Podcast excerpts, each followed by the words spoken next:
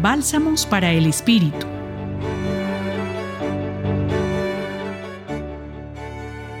El texto del Evangelio de Juan capítulo 17 versículos del 1 al 11 pertenece a ese grupo de discursos de despedida que encontramos en este Evangelio y que tienen como propósito preparar poco a poco el camino para que sus discípulos puedan entender de mejor manera la muerte y resurrección de Jesús. Esto marcará el modo como se relacionarán con Él a partir de este momento. Como sabemos, llegará el momento en el cual no estará físicamente, es decir, que ya no vivirán junto a Él su camino de discipulado, sino que Él estará en ellos para construir este camino.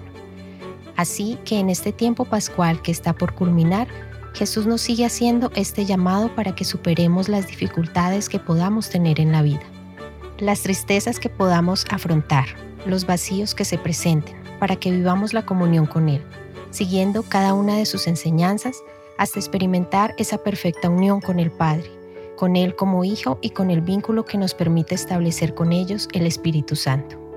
Démonos la oportunidad, en medio de la cotidianidad, de las oscuridades y vacíos, de abrir nuestros ojos a la luz que nos brinda su palabra, a entablar un diálogo sincero, honesto e íntimo en nuestros momentos de oración, para que abriendo nuestro corazón, su presencia impregne todas las realidades que hacen parte de nuestra historia, y no dejemos de ver el rostro de ese Jesús que ha vencido la muerte para permanecer eternamente junto a nosotros.